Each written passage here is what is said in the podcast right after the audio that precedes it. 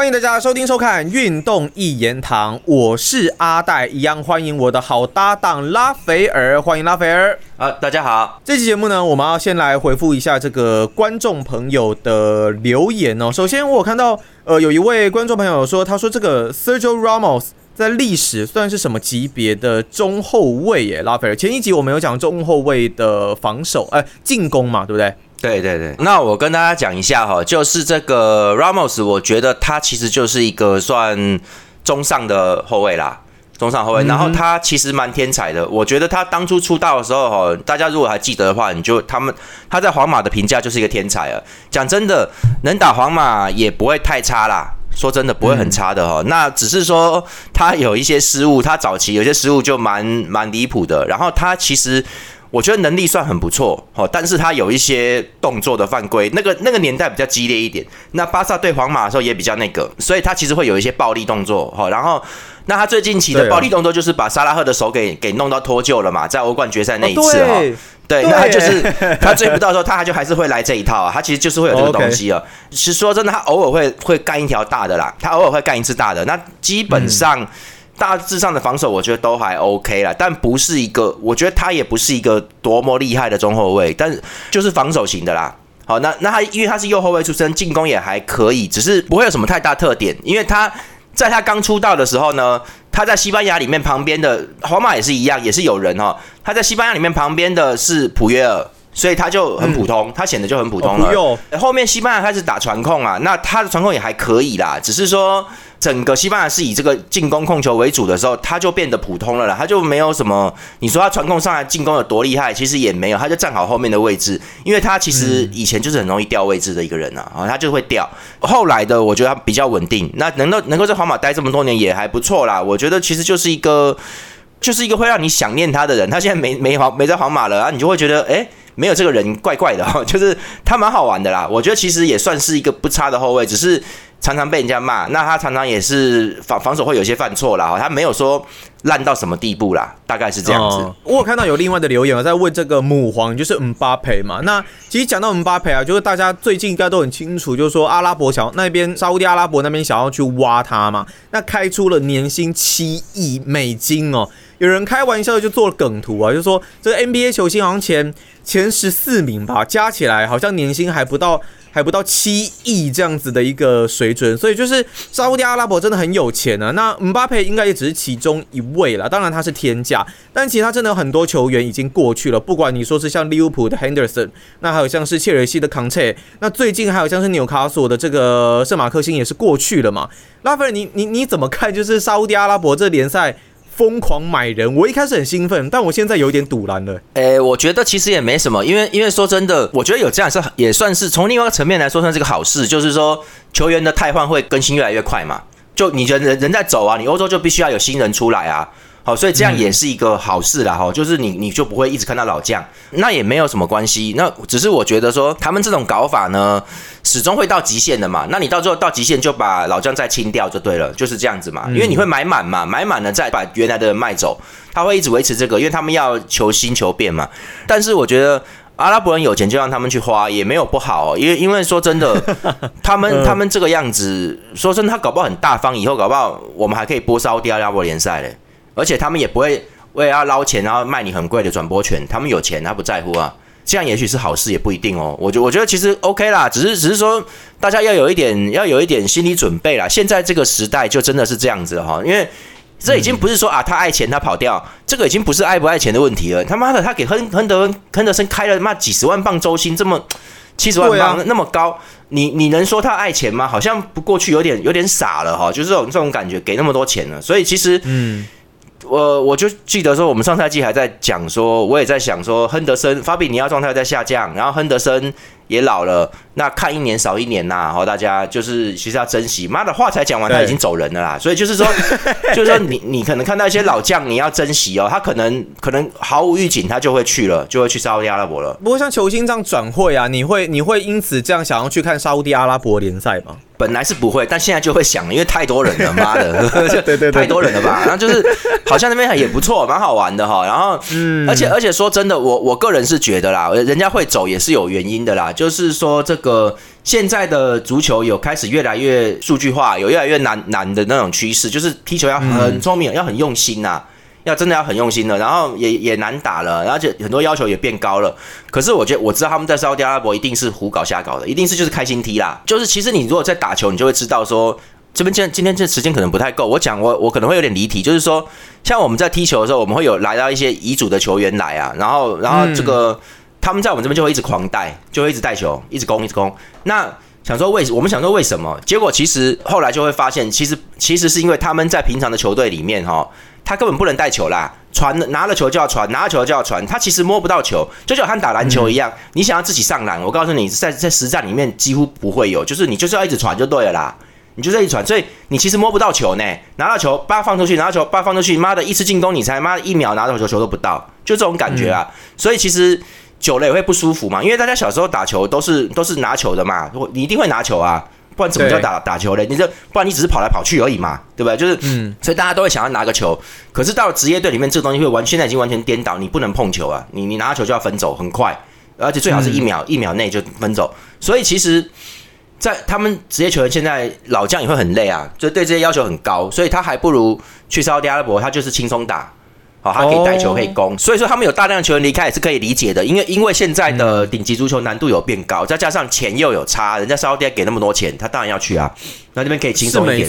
但你会不会觉得圣马克星好像有点可惜？因为他上一季在纽卡索也是打出一个不错的一个成绩啊。我们先从那个曼城啊，曼城开始好了。曼城买的那个，嗯，对他买了克罗西亚后卫格瓦迪奥哈，那这个人不错，我看了嘛，因为他也是国家队的，啊，他打的也也 OK，也是已经有时机了哈，那算是也受到蛮高评价的一个后中后卫哈。那这个我看我觉得 OK，因为很明显曼城未来要增加那个防守的强度啦。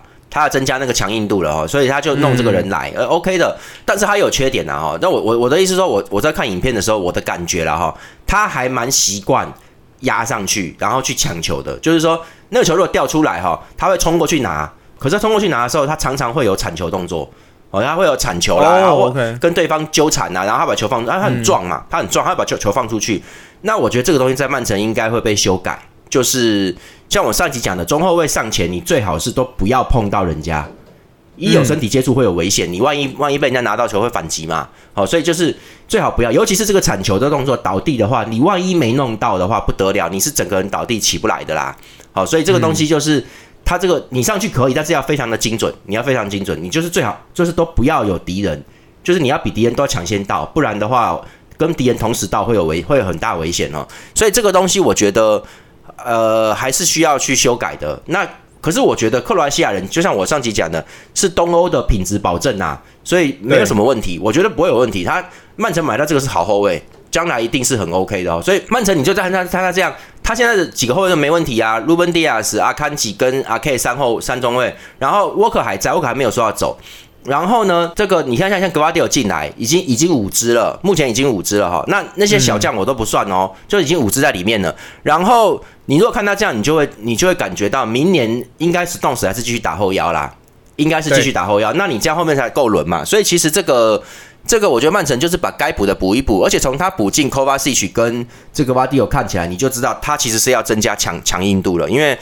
在德布罗因他们渐渐老了之后，这个控球会会变差啦，技术球会变差，所以现在要加强一些强硬程度了哦。那所以这个东西，我觉得曼城是有计划在做的哦。那那那就看明年会怎么样，你就看 Kovacic 跟 g v a d i o 能不能打出来哦。对。这两个都是克罗埃西亚人啊，所以所以就是哇，他们两个就真的是对，就 品质保证 呢，原来是队友的啊，所以其实这个这个不错，我觉得这个这个，因为曼城已经没什么好补的，就就这样哈。那看他会走多少人去补多少人，那我觉得瓜迪奥拉看的还算准呐，算算算蛮准的。所以明年，因为他们两个人一定不会差的啦，克罗埃西亚一定不会多差的，就是这样子。所以明年就看他能不能融入。他明年曼城要打的东西是会更简单一点呢，还是继续打技术球？这个东西可以继续看。那像曼联进赫伦特了嘛，对不对？对对对，这也是要讲的哈。那已经确定了，曼曼联进赫伦特哈。那我觉得也不错，因为这个现在有人在开始讲说他是不是值那么六七千万这么贵了哈。这个我我觉得，我觉得各位有时候外国媒体你也不要全信，他们有时候也是很很那个的啦。他们其实跟我们台湾也一样，有时候也是很八卦、很狗血的。这个赫伦特一看就是能打的。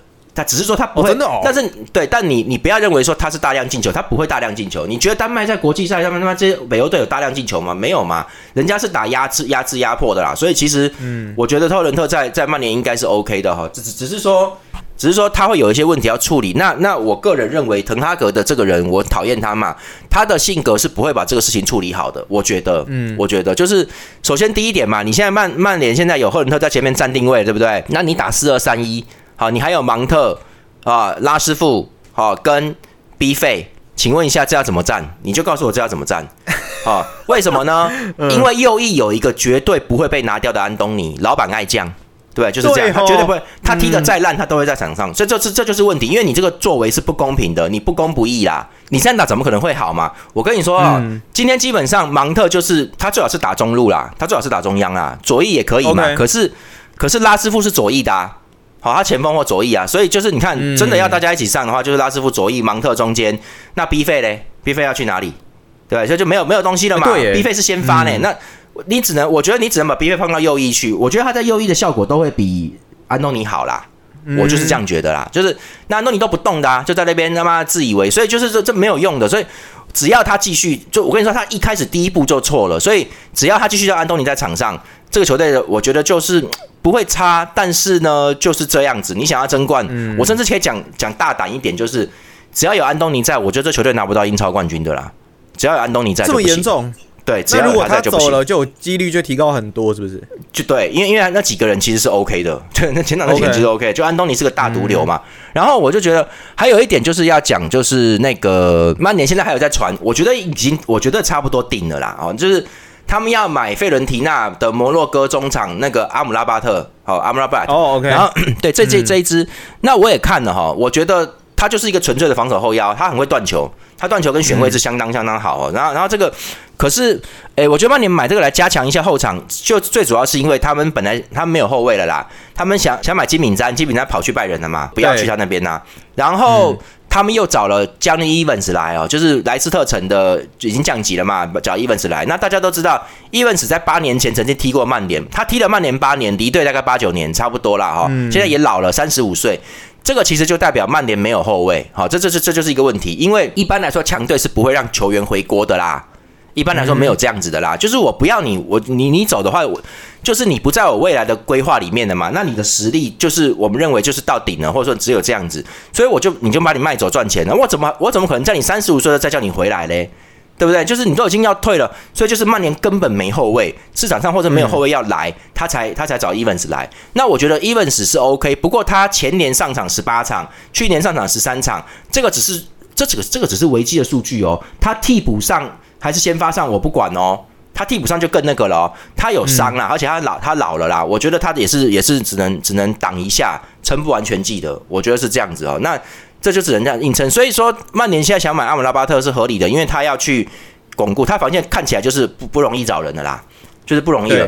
那这个塔阿姆拉巴特，我觉得是 OK 的，可以在后防线可以这个铲断扫荡哈，我觉得是可以的。可是我就说了，曼联的防线是不好的。那滕哈格就是这样的人，他很习惯他自己做不好，他就会用球员的个人能力去掩掩盖这个事实，他不去把防线整理好啦，你知道吗？所以他就用里桑多马丁内斯。我们今天会讲到他哈，就是。因为你上到马丁是不断的去铲球、去扫荡，看起来好像很棒，但其实一直乱动的话，后卫的防线就会空了，就会有问题嘛。所以一样，他用这个阿姆拉巴特也是完全不想管。组织型的东西了，然后他就他就是要那个在那边扫一扫啦，然后把球往前传，他就是要做这个东西。那我觉得这个长远来说也是过度依靠球员个人能力，其实你整个防线其实会乱，人家人家捣乱你，你会乱，其实不好了哈。那还有一个，我觉得这个这个球员还不错，但是我觉得有两个很大的疑点，大家大家听听听看就好了，就注意一下，就是说，首先第一点哈。摩洛哥在去年的世界杯打得非常好，打到第四名嘛，然后很明显是防守很强的球队，对他很明显防守很强。那我是觉得阿阿姆拉巴特在里面是大将哈，他就是他就是整个防守把对方都守下来了，是相当优秀的。我是觉得说，如果说摩洛哥哈是在切尔西都没办法，只能偶尔上场的 Z 耶克，在摩洛哥都可以打这么好哈，那很明显是摩洛哥这支球队好，好这个组合好，这个教练好。后来杰克回切尔西也没怎么样啊，对不对？然后所以所以就是他们拆开来会怎么样，我们就不知道，这是一个蛮大的疑点的哈。第二个疑点我觉得也很大，就是这个阿姆拉巴特已经二十六岁了，我还特别去看他的东西，就是他已经二十六岁了，各位他是没有被强队真正邀约过的。好，就是说他之前待过的比较大球队就是荷兰的飞燕诺，飞燕诺也不算什么大队伍了哦，就是只是有有年资而已啦，老球队。还有就是他现在在费伦提纳待了三年，好，在紫百合。那紫百合算不算强队？大家就见仁见智吧。他今年去年打的很不错啦，但是你真的说要跟欧洲一线强队去对干，我觉得还是有难度的哈。很奇怪，我觉得如果他真的这么优秀的话，怎么会没有强队对他报价嘞？或是没有被传这些东西嘞？就是就是隐忧啊。对，我觉得他一定有一些东西，因为我在看，我觉得还好啊。我我我在看，我觉得他他防守不错啊。那我想可能是进攻方面，他可能不是那么能够参与进攻，或者是说组织性不好的问题。应该不是我，我觉得应该是他的进攻能力是不行的，我觉得啦，不然的话没有道理啊，我觉得没有道理。你今天防守在防守端做的那么好，你你为什么会没有人要你？就是那因为现在中场也是有限，就那就那四五个人，你们要进攻也要防守，而且要做的很高很高级啦，你要做的很好啦，所以现在可能比较不倾向于找一个只会防守的球员呐，你必须要在进攻组织上面有效果。那曼联找他，我觉得这是一个很大的隐忧，所以。那这个东西也要看在他的防守行不行，也要看在英超开始之后的攻击压力有多大，他能不能承受得住。好，这个东西我觉得这就是一个可以去。可以去看的，看他看今年赛季会怎么样。那好，那我们就讲到这边，然后再来是那个法比尼奥，现在也确定要离开利物浦了，就是没办法。对，其实这个当时就已经差不多确定了，只是我还想说是不是还有机会。但是克洛普早就传说他要放人的啦，这个没问题，他就是要放了嘛。然后，嗯，利物浦在热身赛的时候，法比尼奥根本就没有坐飞机去，他没有跟随队去，他表示说球队要他留下来，就是处理，就是处理转会事宜了啦，准备搬家了，差不多了，大概。他没去热身赛，就是大概就确定了哈。那就是说，诶，我我我是觉得，我是觉得蛮可惜的。那利物浦将一来又有麻烦了哈。你你本来好不容易有一个很好的中场阵，那你现在一下子走两支大将哦，然后就对。呃，我我本来以为赛季结束的时候，上赛季结束的时候，利物浦什么 Milner、千布伦他们要离队，我以为是大家这会一次宣布啦，大家就宣布一下，那就今年就不会再有人离队。没想到没想到那个就这两个就走了哈。那所以现在利物浦，我觉得。这样就基本上不用，明年大概不会在什么增购行列里面。我觉得就普通，因为你你少，你现在只能赶快再去买一个中场来，不然的话，光凭艾略特跟 Jones 他们，我觉得也许撑几场比赛 OK，但打不完整季啦。我觉得在整季里面，他们效果不会说特别的强大啦。那所以其实我觉得恐怕你反正你赚了钱了，看能不能再去找一支中场来。那比较可惜，你看一瞬间安德森跟法亨德森跟法比尼奥就没了，就就拜拜了。你要你要看他就去烧掉阿伯吧，就这样子了。再来是那个圣马克辛呐，这个是比较还有马曼。城的马赫雷斯也去烧第二波了，然后对对，纽卡索的圣马克星也去沙特阿拉伯了哈。那我我跟大家讲一下，之前我们的我们的那个粉丝应该知道，我我之前我说我蛮喜欢圣马克星，圣马克星这个人的哈，他蛮好玩，他一直冲，但我可不认为他是一个强者哈。那我先跟各位讲一下，就是我我觉得我会看他是因为我觉得这个人很好玩呐，一直狂冲。现在现在英超很少，就是这种人不不多，所以能看他们这样打很爽哈。但是爽不代表强，爽跟强是不一样的，对不对？所以就是说。我跟大家讲一下，这个要扯一下。台湾有一些足球文青哈，他们在某些讨论区、赖特讨论区，就在那边。之前我就看到他们讲一些很离谱的话啦，他们就是在到处抓了，说这个人很厉害，那个人很厉害哈，然后他就是故意不讲主流。他就是故意不讲最强的，然后他就在那边讲那，他就说还有人在那边讲说一群人哦，真的是一群人哦，说他要介绍女生去来看足球，要推进足球的发展，然后要介绍圣马克星这么好的球员。我跟我跟你讲，我一听我真的笑死了，我跟我真的笑翻了，就是完全白痴哦！这这这些各位，你们如果在这种论坛讨论区里面，你们最好不要不要去看，真的很智障。所以我跟各位说，就是你要介绍女生足球。你当然是介绍帅哥先呐！你要去介绍足球给女生，你要介绍帅一点的，对不对？就是就是，而且白人为优先，就是本来就是因为我们分不清楚黑人的黑黑黑人也有帅哥啊，不可以这么歧视哦。黑人也有帅哥哦，那要特别帅哦，而且要有点混血哦，要有点混血。Kobe Kobe Kobe Bryant 很帅啊，我觉得 Kobe Bryant 很帅啊。那你觉得 Kobe Bryant 这种黑人多吗？不多嘛，不多啦，不多啦。但是但是他长得刚刚好，你知道吗？也对他长他长得够帅哦。对，所以所以你不能抓一个人就在那边说圣马克星怎样，然后女生不会想看的。还有一点，我跟各位说，很多人就是在乱吹嘛。你看圣马克星现在才几岁就去阿拉伯了，我告诉你，他不行啊，只是我看的会爽而已，但他不行啊，他只会冲了，而且他在打球的时候很明显，我看他他就有一种他单干的感觉，他跟他跟中场没有那么好的连接，他他就是抢了球冲抢了球，他就只会做这个。还有他长得也不高，一七三，所以。我们有有机会再聊法国国家队的体系啦。我跟你说，还有现在在那边有一些足球专家在那边硬吹什么莫萨迪亚比啦，莫萨迪亚比他现在现在从，因为那是他的勒沃库森的球员嘛，那个人爱勒沃库森嘛，对不对？那他虽然从勒沃库森转到阿斯顿维拉去了哈，你就看他能做什么。这个人更矮，一百七而已。好，我跟各位说。在进在职业队还可以，但是说在在国家队里面，法国国家队是不使用这些东西的。他要的是进攻。那关于为他要是身材，所以这就是为什么马克斯图拉姆明明我觉得马克斯图拉姆很普通，好不好？就是他速度也不快，脚法也没多好，但是他很努力跑来跑去，好，然后射门跟传球都 OK，就只能算 OK 而已。但是为什么在法国国家队慢慢站稳位置了，开始都会派他上去了？好，还有因为他爸啦，他爸是莉莉安图拉姆，可能跟德尚很熟啦。哈。OK，嗯，就总之就是这样。可是我跟各位说，法国队知道说，在比赛结束的之前一定是乱战，你的技术球已经打不出来，大家都很累啦，所以一定是要能够很快的插入禁区，然后要卡位，这时候靠靠敏捷也没有用，你敏捷不起来的啦。我反正就是人家人家禁区会很密集啦，一定要用身体硬挤啦，所以他需要这种这种刚的啦，传球会简单化。那这个东西就是，所以你就看。法国队在世界杯决赛的时候，后面不行了，他是不是用姆巴佩一直冲一直冲？他就这样子，那有没有效？有效啊！跟阿根廷打成那样会没效吗？就是姆巴佩在啊，所以就是，而且他们后来就对他们后来换了马克斯图拉姆上来跟那个前锋姆阿尼，你看。他就是不换那个马竞马德里基基那那个那个列马尔，他不换哦，列马 他不换哦，那个人技术很好，他这些人技术者他都不要，为什么？很简单嘛，你 Griezmann，我鬼子本是最好的啊。那我如果在比赛后半的时候他不行了，累了或是受伤了，他下去，我换一个雷骂上来，他明显就没有鬼子本强。这个时候大家都累了，技术的打跑位也打不出来了。请问一下，我换一个比较弱的雷骂上来干嘛嘞？那我的整体的阵型也出不来嘛，因为我换一个更弱的啦。懂各位懂不懂？棒球也是一样的道理啊。你先发投手完了，你后面中继上来，如果中继跟先发投手完全是同型的，但是他就没有先发强，后面就会被敲啦，比较容易被敲啊。所以，所以就是你先发，你后面中继上就先发投手可能要重视，譬如说球速啦，这种要这种要快，要要那要球质要重啊。后面就慢慢慢慢，他要变成控球了，就是他就是必须要改换，让对方不习惯。各位懂不懂？就是就是你不能你不能都一样，所以就是。因为就是雷曼不会，这些人不会比龟子们强，所以他们后来干脆就换掉你。你看克罗埃西亚也是一样啊，他如果在莫德奇在场上，他就是会打一点技术分球。莫德奇如果不行的下去了，你觉得他会再换一个控球中场上来吗？不会的，因为他不会比莫德奇强，他就换一个冲锋手上来冲锋了啦。妈的，他就干这个啊！这所以没错啊，就是你我就是完全转成冲正面正面冲撞型的，所以法国队也是会干这个的，他就是这样弄，所以他。在世界杯决赛的时候，后来就就换上姆阿尼他们，哎，差点就进球，是没进的，但差点就进球，确实把阿根廷压得够呛了。所以其实，在这种情况底下，他一定会要身材，而且这个人还是要跟中场还是要能做事，因为已经没有控球中场了，你你们必须要有连接的，所以你你自己要做很多事情呢。所以这个东西其实就是各位那个穆萨迪亚比太矮，然后马克辛也太矮，圣马克辛也太矮了啦，然后他圣马克辛更打得更毒更毒一点，根本就主球队连不起来。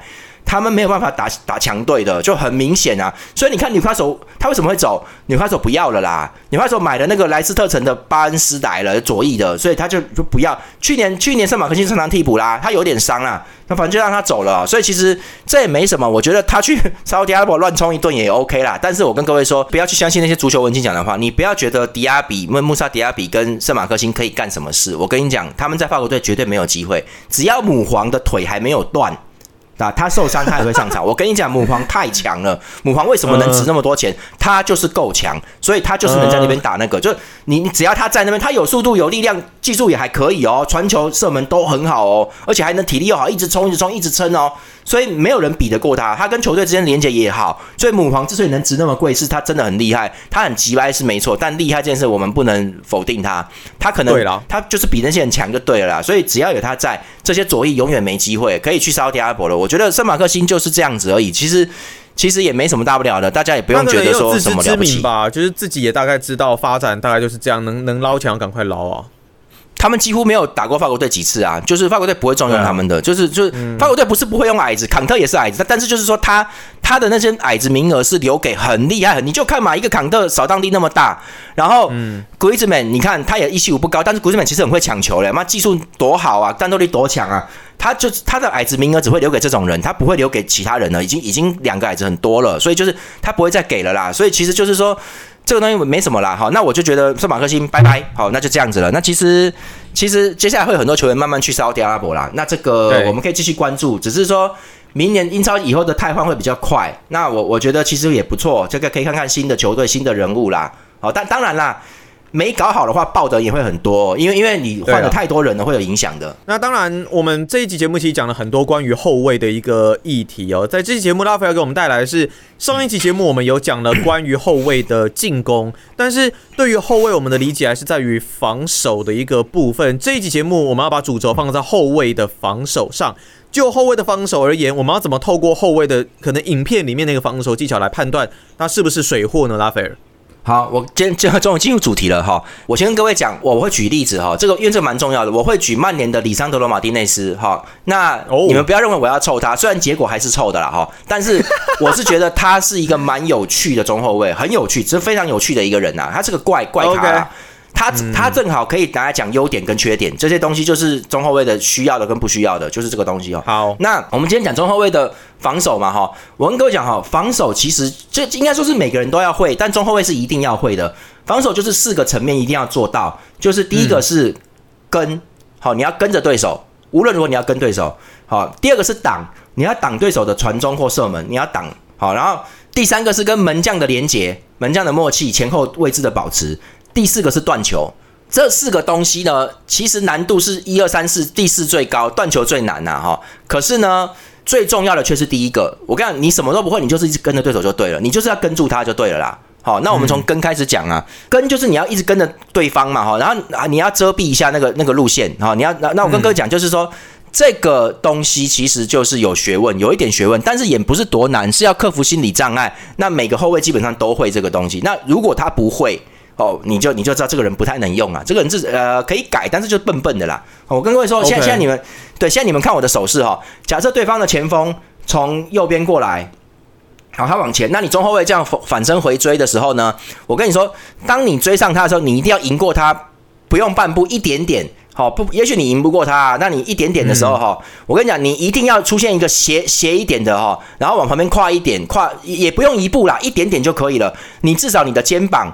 要挡到他的肩膀，你至少要做这个动作，就是你你要进来一点哈。那我跟各位说，这个动作非常重要，这个动作是防守的关键。那我跟各位讲一件，就是我个人的例子，就是我以前锋的身份来讲，这个就是，诶，我以前踢球也是也是一样，会有跟后卫追球的情况，要去追那个球嘛。那嗯，人家比我厉害拿不到啊。后来我的朋友就跟我说，你就是这样挡他，你就是看他的路线，然后你去跑进他路线里面去。可是我就不能接受，因为我会觉得说，我在直线追求，你叫我往旁边跨一步，这样不是会变慢吗？对不对？对啊。结果我朋友就骂我说：“你不要啰里吧嗦，你不懂啊！你做一次你就知道了，好不好？”然后 后来我就我就在那边做做做，我真真的做出来了。我跟各各位说，当时跟我对上的是一个遗嘱的后卫，好，然后人家很快的啊，人家比我们年轻又快啊。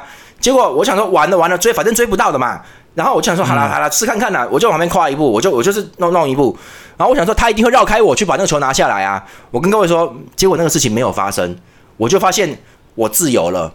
他没有没有人没有人碰我了，连肩膀都没什么都没有了，然后我就射门得分了，就这样子，好，那就蛮好玩的。所以所以为什么为什么会这样？你知道？因为因为人在跑步的时候，大家都跑过百米哈，就你你的全力其实就是直线跑啦，没有人全力是曲线的啦，没有这种东西啦，然后除非你是靠离心力在甩的，不然的话，不不然的话，这那那个是那个是那是物体了，好不好？那不是人，人这个这是动物，一定是直线是最快的，它要全力要蹬出去嘛。爆发要冲出去，一定是直线的。所以在你跑百米的时候，叫你在最后二十公尺的时候往旁边的跑道跨一步去挡人家，你你会不会觉得自己会变慢？当然会啊！你因为你就是因为要改变你的跑步姿势啊，对，会降速的。但是这其实是个假象，这是一种假象。你确实会变慢，没有错，你确实会变慢。可是呢，你你只要进来一点点，那个根本不需要跨一步，你就是进来，身体侧进来一点点就好了。你会把对方的肩膀挡住？请问一下，后面对的人被你挡住的时候，他怎么加速？他没办法加速哦。所以其实你慢，但是他更慢，就所以其实相对上来说并没有改变什么，你懂吗？就 是就是你就把他挡完的啦，你就把他挡完了，所以就所以这个东西一定要会做。你就很多后卫就很白痴。我跟各位说，你如果看到那种影片里面那些中后卫在别的国家的那个比赛哈。他这样一直追，好像跟人家跑百米一样，哒哒哒哒哒哒哒，然后肩膀一直一直挤，一直挤，一直挤，妈的，然后挤进禁区里面去，这种人都很白痴啊！对对对，那那那都很白痴，你就他一定要想办法插进来一点点，哪怕只是一个肩膀，二十公分、十公分都可以，他就一挡下去，那个你自己跑，你各位你自己想想看，人的心理状态，你一直往前跑的时候，你如果前方有一个东西挡着你肩膀斜斜斜方出来的话，你要怎么你要你要怎么加速？你会觉得很奇怪嘛？你会觉得很不舒服的。所以就是你一进来，对方就没办法做事情啊。还有就是这个前锋的视野其实很窄的，他冲进来的时候，人家的球出来。好，他他要看球，他要跑步，他要想要怎么射门，还有门将要出击。好，这个情况他的视野其实连四十五度都不到，大概三十度左右，就一点点的，他就他要他就要进来了嘛。那这个时候你是没办法注意到别人，所以你看各位可以看到有些是有些前锋被铲球铲掉，被断球断掉，他的脸是很惊讶，说干怎么有一个人出来？他根本没有看到后卫过来，他根本没看到。对耶，所以就是嗯，就是说你旁边做做做做有一个肩膀这样进来，一个东西进来，你你只会感觉到是一个庞然大物而已，这个对心理压力是很大的，而且呢。那侧面一进来，那个本能，那个只有一瞬间，那个因为跑步只已经已经是很接近球门了。那个一瞬间，你你当场当场的反应就是你不能射远角了，因为你射远角他挡得到了，他那个脚伸出去就挡到了。事实上也是这个情况底下，前锋就只能射近角。原原则上，也就是说后卫这样子一进来挡，哪怕他只能挡到一点点角度，对门将都很没有很有帮助。门将就一看你。这样子斜了，门将就知道最远角那边已经不会进了，基本上不会进了啦，所以他就能够往进进门柱移动。这个对门将的判断有很大的帮助，哪怕你只能阻挡他的射门角度二十度而已，对门将都是很大的帮助啦。所以这个后卫一定要会这个斜切。你看那个后卫跟他一直追追，在尤尤其是中央位置，一直这样扛扛扛是没有用的。有些后卫还会去撞人家，很白痴的。那我跟你讲，你去撞人家，人家也是一个物体啊，撞了不是会有抗力吗？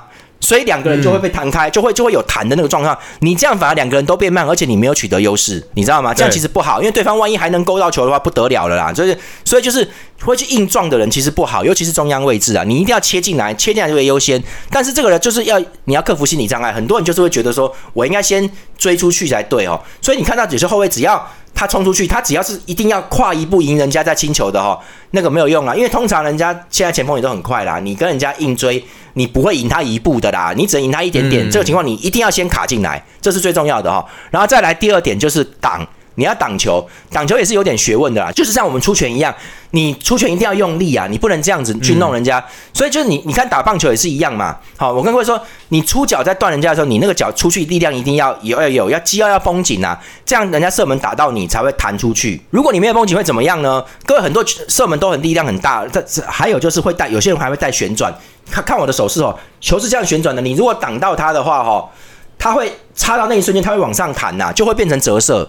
只要那个球有带旋转，它碰到你的脚，你的脚如果没有很用力的去挡住它的话，它碰到你就变成折射，这样更危险，门将会接不到。因为门将在这个状态里面，它这个折射里面是真的完全没规则了。好，所以其实这种挡要挡得很好，你就看一个很简单的道理：如果你是打棒球的话。投手把球投过来，你不用挥棒，哪怕你是摆短棒，你只要抓紧了，你也不用挥，你就去弹那个球，碰到那个球，你看那个球会不会弹很远？一定会嘛，因为球本身有加速度嘛，它碰到棒子会弹很远嘛，对不对？可是你如果单手拿着棒子而已，拿着棒子的尾端，球手有点晃，那个球打中你的棒子，搞不好它还会继续往本垒板飞，被被捕手接住，对不对？就是你要，你要有那个力量打到要球要弹远，这就是因为你要避免第二波进攻，球被挡的时候一定要弹出去。好，一定要弹远，就要弹到禁区外，弹到禁区外，不管是高还是快，那对方要拿回来，除非他凌空抽射，那也不容易进啊。他一定要停一次球，那门将就能够从歪斜的姿势里面回到正常，然后防线可以压出去，需要争取大概两秒左右的两到三秒左右的这这个时间，所以挡球是很重要的，你一定要挡出去。当然，更高级的是挡出去的时候，他其实已经看好队友的位置，挡是挡给队友的。这就很高级了，这两个字做好就好了。对，所以其实我们甚至也会看到踢球的时候，有一些门将会跟后卫讲说：“你不要挡他，你把他往边路推，好，就挡到他边路去，把他往往往边边去挡，好，让让他射门。”这就是因为门将已经看出来你挡球根本不行啊。好，你挡球不行，那你这样产生折射不是更危险？你挡球出去那一下力量不够，那那那个球打到你的脚会变成折射，它可能会在禁区前面乱滚，更危险。那我没办法判断啊，还不如把你往边路去挤算了，让他射门。我至少我能够确定他是只射这个位置而已。好，所以你看有踢球 没有有踢球的人就知道，门将没办法，他不能让你在正面这样挡球，一旦变成弹跳，他不怎么接啊？他搞不好已经往左边倒，球往右边跑了嘞。所以就是他们会去尽量要求这个东西啊。那那这个我跟各位说。挡球就是，而且最好是你要挡能挡出禁区外，好，你就就一定要挡出禁区外了，尤其是在家射门呐，你要挡出禁区外，免得第二波上来啦，或是门前乱战捡漏嘛。所以你只要看到影片里面有后卫，他是属于那种挡完球之后，球还在附近哦，很近哦，然后他拿到球反攻出去的，一直干这个事情的人哦，他挡球其实没有挡远。那在别的联赛或许可以，因为他可能身高有身材有优势。在英超最好不要这样，因为这个太混乱，大家都很高大，在里面里面很混乱的啦，禁区里面，所以。他如果老是把球挡在禁区里面，这个人其实不能用，这个人特别危险，你知道吗？一犯错就不得了了，所以一定要挡走。他第三点就是，再第三点就是他要保持跟门将的默契配合。你可以看到有些人，他对方攻过来，他把对方他把对方往边路赶，对方就算要过他，他也是会转身扛一下，然后他他也不会急，他也不会去推，他就他就碰一下，轻轻碰一下，也不犯规，不容易被吹，门将就要把球拿走了。那因为他很清楚知道后面门将还有几步。他好像是用屁眼在看的一样，他就是知道，他就是知道门将这时候要出来，很准的啦。所以有时候被逼到边路也是一样啊，你要射门你射啊，那个人要射门的时候，后卫就不会去挡，让他射，然后那门将直接把球抓走，他就是知道那个位置已经是死了。所以那种那种默契要很重要。如果如果你不知道的话，你你会着急，你会去挡他，那球挡出边线底线就变角球了嘛。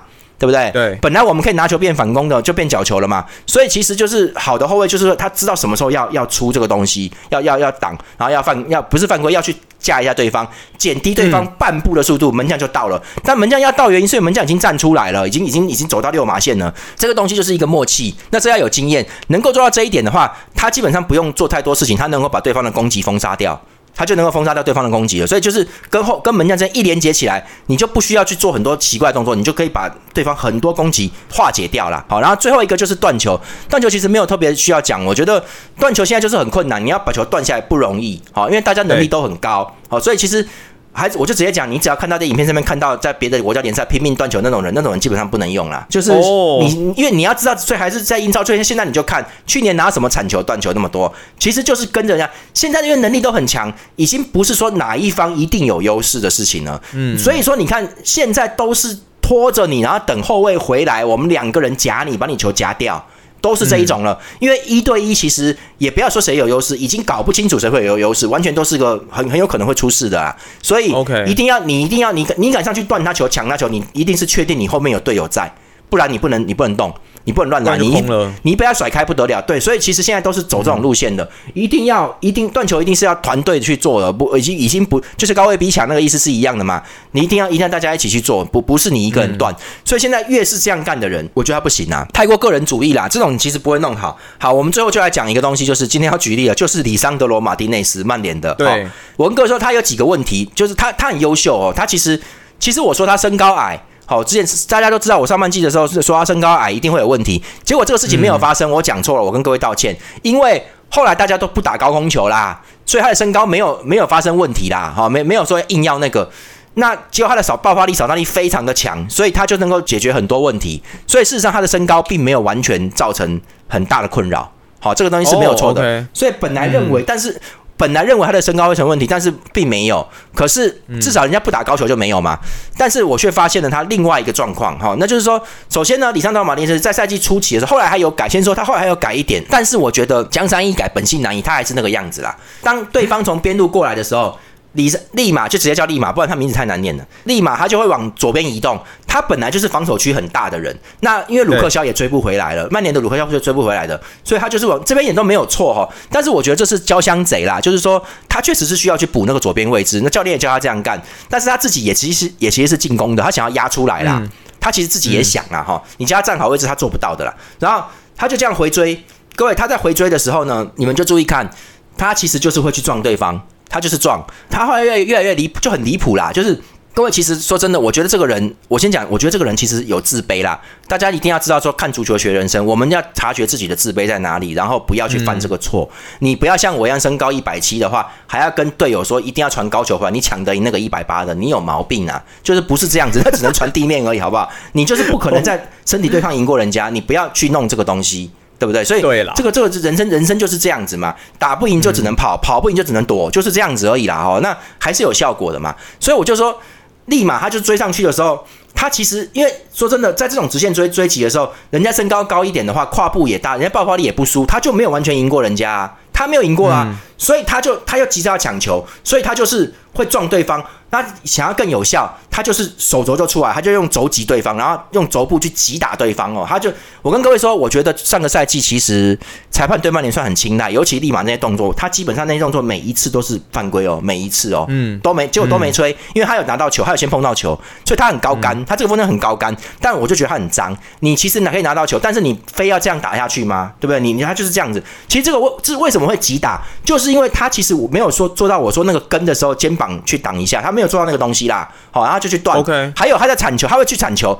各位你们注意看，他铲球的时候很喜欢一只脚踢球，另外一只脚故意抬高把对方绊倒。他很会干这个事情，他就是专门做这个。我跟各位说，我看立马踢球，我就觉得很不舒服，就是我觉得这个人自卑，他就他其实也知道他矮啦，所以他在场上踢球的时候有一种很高度的表现欲望。你去仔细看，他很想表现自己，他要证明自己比那些中后卫要强，他要证明这个东西。就那这个也不是不好，也可以说热血，但是我跟你讲，久了容易出问题啦。中后卫必须要冷静啊，你不能这样子啊。所以他就是一直在边弄哈。我跟各位说，就是刚刚我说那个追击的状态，其实他真正该做的。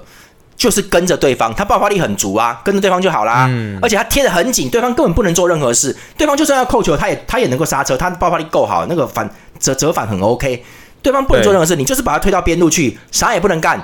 对，等队友回来，我们再断球，把他拿球之后再再传下进攻就可以了，对不对？你就不需要做这些事情嘛。你其实那个动作其实就是犯规，你反而会把球权交给人家啦，对不对？那他就硬要这样子，他就简单来说，他就是一个。